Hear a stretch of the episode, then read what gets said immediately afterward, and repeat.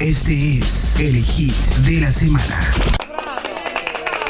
Híjole, ¿Qué hacemos? ¿Nos vamos con la noticia así tal cual o nos vamos primero con el previo que es este especial? Con el previo, ¿no? Vamos a recordar este especial de la biblioteca de Now Music Radio que suena así. Conocido por su inigualable voz, además de vestimenta y dado a conocer gracias al género new metal, que mezclaba riffs de rock duro con algo de hip hop y que parece haberse sumado. El cantante Fred Durst, vocalista de la banda Limp Bizkit, ha sido blanco de escándalos, problemas legales, incluyendo burlas que lo han llevado a estar en boca de todos. E incluso de sus mismos seguidores. Quizá muchos ya lo hayan olvidado, quizá otros ni siquiera sepan de quién estamos hablando, pero lo cierto es que Durst marcó una época. Para bien o para mal en la música. Incluso mucho después de su exitosa trilogía compuesta por los álbumes Three Dollar Bill de 1997, Significant Other de 1999 y Chocolate Starfish and the Hot Dog Flavored Water del 2000.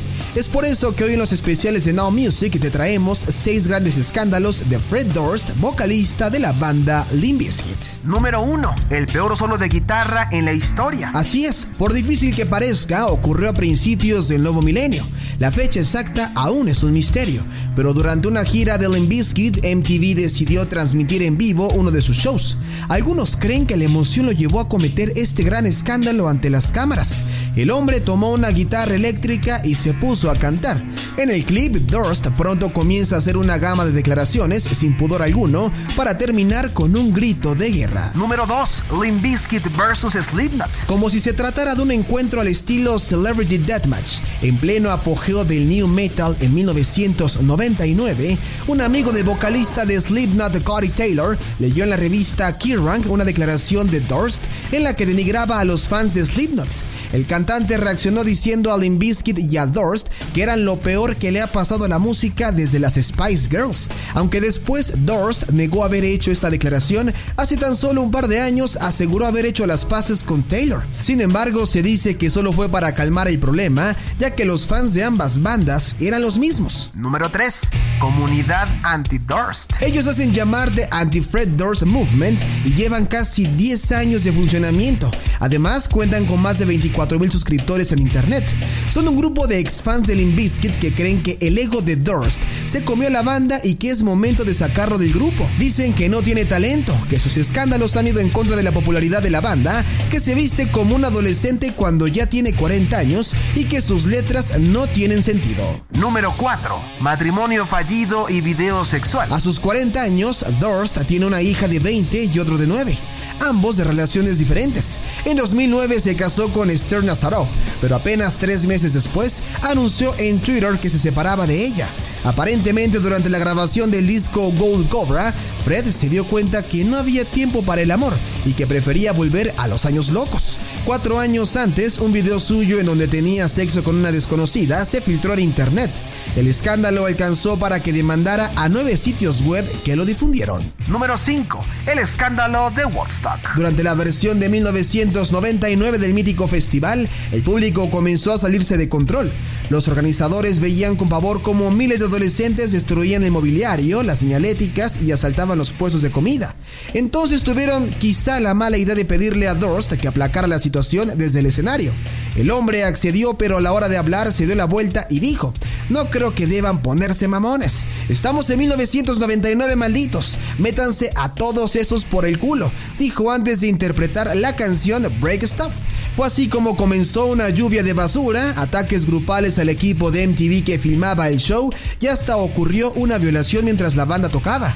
Las críticas se transformaron en un juicio que no pasó a mayores. Número 6. Se le fue la boca con Britney Spears. Sin que nadie lo presionara, durante una entrevista en radio en 2010, Durst contó que había tenido un encuentro sexual con Britney Spears. Fue algo que viví y supongo que me van a preguntar esto el resto de mi vida. El tema es que el cantante añadió detalles. Como que había sido salvaje y sin protección, luego de que ella lo sedujera usando una blusa transparente. Incluso insinuó que Spears era rubia natural y que tenía mejor cuerpo que su exnovia, Carmen Electra. Muchos lo interpretaron como un intento desesperado por llamar la atención. Spears insinuó que era un poco hombre, pero tampoco negó el encuentro. De alguna u otra forma, Fred Durst se ha metido en miles de problemas, como con Courtney Love, viuda de Kurt Cobain, quien en una ocasión comentó que Durst es el peor artesano de la música durante sus años de popularidad. Está catalogado en quinto lugar entre los 10 peores cantantes de la historia según Virgin Media y es el segundo peor pausero para la música del sitio Sputnik Music y su tema Rolling despuntó en el cuarto lugar de las 50 peores canciones de esta era para Atlantic Coast Entertainment. Sin embargo, su música, su época de popularidad y sus escándalos hacen que recordemos a Limp Bizkit como una de las bandas que puso a saltar a todos para bien o para mal. Este fue el especial del Inviskit desde Now Music Radio. Mi nombre es Alejandro Polanco. Hasta la próxima.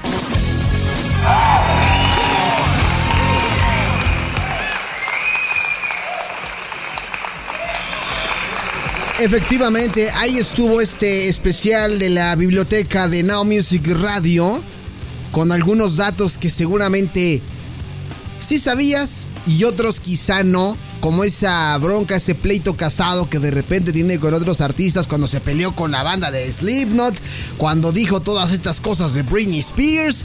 En fin, eran los noventas, había una gran variedad de propuestas musicales y por qué no defender lo que nos gustaba en aquel momento. Sin embargo, han pasado ya unos años y la verdad es que Limp Bizkit se niega a morir.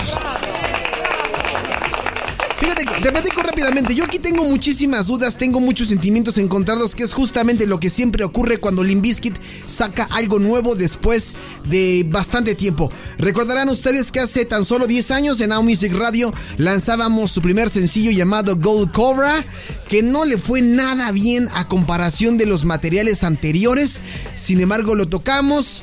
Lo impulsamos, pero la banda dijo, ah, Nel, ya no suenan como antes. Y pues ni modo, la verdad es que ya lo decía ahorita el especial, mucha gente lo ha criticado justamente por esta parte de que Fred Durst no abandona aquel eh, chico rebelde, irreverente que era en los 90s, en los 2000s y en donde fueron muy populares, pero pasa el tiempo y ya no son iguales. De hecho ahora, no sé si ya te diste cuenta que Fred Durst trae un nuevo look. De hecho, desde hace tiempo veíamos a Fred Durst con un nuevo look. Cabello largo, barba como de tipo hipster de la condesa albino, no sé, algo raro ahí. Lentes medio raros, un look bastante raro. Y todos se preguntaban qué onda con el look de Fred Durst. Bueno, resulta que la banda ha lanzado un nuevo material en 2021. Sí, hay crítica de todo. Me llamó la atención muchísimo una, un artículo y les voy a leer rápidamente algo, algo, no sé cómo llamarlo, si algo desastroso. Destrozaron el nuevo material del Inviskit, que fue lanzado apenas en el, el, el 31 de octubre. Y ponen aquí, si bien el inicio de Out of Style es una canción con mucho jam y hasta cierto punto monótona que podría pronosticar un nuevo tropiezo, el disco presenta Dirty Rotten Biscuit, un sonido que usa eh, que suena totalmente al viejo Limp Biscuit en sus mejores momentos, pero sin parodiarlo o hacerle un forzado reciclaje. That Vibes por su parte es un tema ya conocido que más tirado al hip hop fue la carta de presentación de este nuevo trabajo con todo y el revuelo que causó el nuevo look de Fred Durst. El bajo de Sam Rivers nos, nos sume de entrada en un tema totalmente rap que en Turn It Up Beach nos recuerda esos temas tipo interludio que habían entre sus discos, con toda la influencia de bandas como Cypress Hill y claro, House of Pain, de donde proviene DJ Little. Llegamos al track Don't Change, original de Inks, en donde Fred Durst no intenta disimular, buscó emular el éxito que tuvo con su cover Behind Blue Eyes de The Who en el álbum eh, Results My Berry, la composición y sonido es demasiado similar, pero mucho menos impactante. Llega eh, You Bring Out the Worst in Me, un, un, curioso experimento donde una tonada tranquila y casi progresiva se ve interrumpida con segundos de coros rabiosos y potentes que no obstante se sienten un poco forzados, como que la intención se agradece pero el track nunca termina de despegar. Un duelo de hip hop bien logrado y potente. Lo encontramos en Love the Hate, donde Durst deja de manifiesto en la letra que de verdad le importa un bledo el odio de sus detractores, el que le dan, e incluso incluye una mención en sus letras al famoso rapero Eminem, regresándole la cortesía que Marshall Matters, ustedes recordarán, tuvo en el mismo modo en aquella canción de The Real Slim Shady, casi 20 años después. Barnacle. A continuación es un buen tema, sencillo pero cumplidor a lo que Limbiskit ha sido a lo largo de su historia, aferrado a un sonido que no quiere dejar morir y que hizo famosas a bandas como Orgy. Y en la otra cara de la moneda está MD Hall, que es el perfecto ejemplo de cuando Durst a lo largo de su trayectoria quiere deshacerse de ese enigma y buscar regalar más profundos y personales. Eh, la verdad es que la crítica está intensa, está, está eh, interesante porque también dice que uno de los temas más movidos y con gran crítica a la industria farmacéutica mundial lo hayan en Pill Pooper, que es un tema muy bueno y que en opinión totalmente personal del, redactor o quien expide esta nota, debería ser el rumbo musical que Limbiskit debería intentar encontrar. Suena su estilo, sí, pero también renovado y con mucho punch. Snakey Poo es el tema más largo del disco con poco más de 4 minutos de duración de puro hip hop con tornamesas y hasta una improvisada parodia de entrevista a Wes Borland y curiosamente lleno de referencias a uno de los primeros trabajos a la cual da en el clavo de que Limbiskit sigue enganchado a buscar referenciar un pasado glorioso pero el cual tiene que saber volar y ponerlo a evolucionar Good Vibe como un nombre, eh, bueno, Goodbye, como su nombre lo indica, despide el trabajo con una canción que seguramente será olvidable ya que no aporta nada más. Eso es Limbiskit. Así suena. That Vibes. Lo nuevo de Limbiskit, díganos qué opinan en 90s y 2000s por Nada Music Radio. Y regresamos ya con Ana Muñoz. Que por cierto, por si quieren ir a echarle porras a Fred Durst o quieren ir a mentarle toda su mandarina, se presentará en el Vive Latino 2022. La pregunta obligada, la pregunta de entrada, el análisis profundo y la crítica de desconstructiva de Ana Muñoz. ¿Te gusta esa canción? Justo ahorita que estabas diciendo, yo dije, ¿Qué le pasa a Polanco el día de hoy? ¿Por qué tan negativo con el pues, pues, es que entro en el mood de Ana. no, oye, es que la verdad, hablar siempre del Limbiskit siempre ha sido un tema en Now Music Radio porque trae una controversia. Siempre va a haber gente que va a amar al Limbiskit y gente que lo va a odiar. De hecho, hay una comunidad, no sé si tú sabías, Anita, que se llama, eh, es, eh, ay, ¿cómo se llama? Es anti-Fred, eh, el movimiento anti-Fred Durst o anti-Fred Durst Movement, donde se dedican a tirarle mal rollo, pues, porque dicen que es el típico ejemplo del chaborruco que se niega a aceptar que pues ya no está en sus épocas de Nuki y de My Generation y esas cosas. Ay, entonces Axel Rose, ¿qué? Ah, viene, viene filosa Ana Muñoz. Viene dispuesta a, aventar veneno como el Dilophosaurus en Jurassic Park. ¿a, ti te, gustaba Limbiskit o llegaste a escuchar rolas de Limbiskit?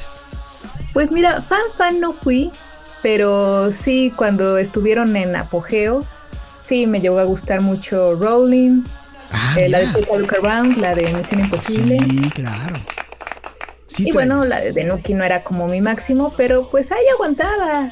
Es que las vimos, ¿no? Ajá, sí sonaban muy parecidas, ¿no? Pero vamos, ¿no? Es, es parte de una época y ¿por qué tanta mala vibra contra el hombre? no, yo no, pues es, la nota, la nota es que siempre le van a tirar, o sea, ahorita la crítica que leí, o sea, el artículo que leí fue muy, o sea, tú eres, tú eres un pan de Dios, Ana. O sea, esta persona se dedicó así a tirarle, que si las rolas siguen sonando como siempre. A mí en lo personal, pues me gusta seguir escuchando este estilo de, de porque como que no salen de la... O sea, no salen de la esencia, vaya.